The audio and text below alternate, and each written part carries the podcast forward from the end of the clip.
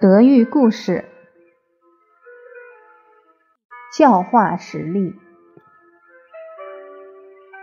二，教孝要亲师合作。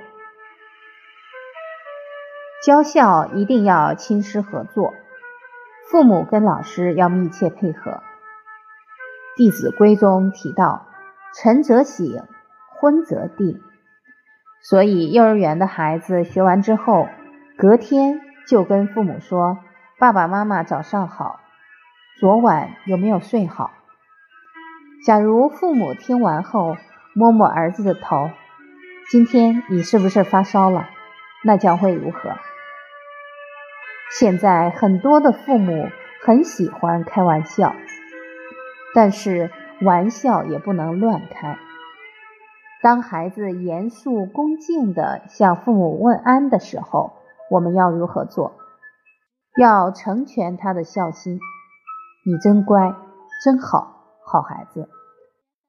所以一定要配合老师去教，这样孩子就会做得很欢喜，慢慢的，自然就会养成习惯。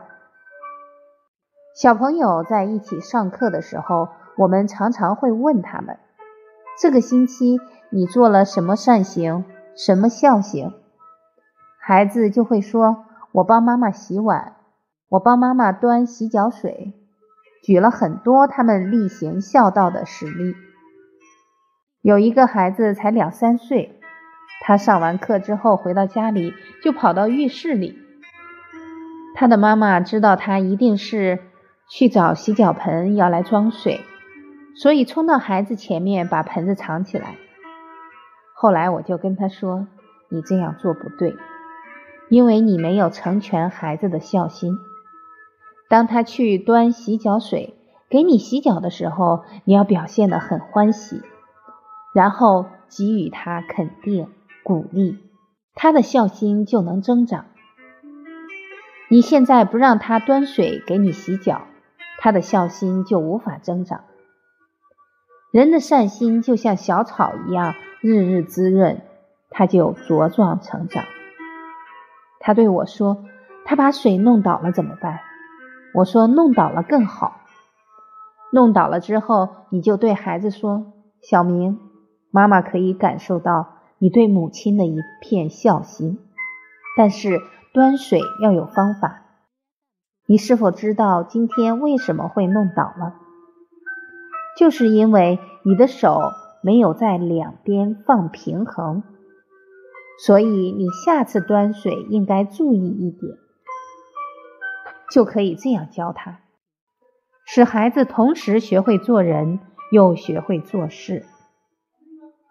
很多妈妈唯恐孩子犯错，其实当孩子犯错的时候，往往都是教导他如何做事的好时机。引导他正确的做人做事。有一位母亲很有智慧，她的孩子端水给她洗脚，她非常欢喜。她说：“她把热水器的温度调到最低，然后让孩子端了一个星期，之后再慢慢把温度调回来。所以她说她泡了一个星期的冷水脚。”这位母亲很有智慧。等过了一个星期之后，孩子端水的能力已经掌握了，他再慢慢把热水器的温度调回来。家长一定要配合老师的教导，成全孩子的孝行。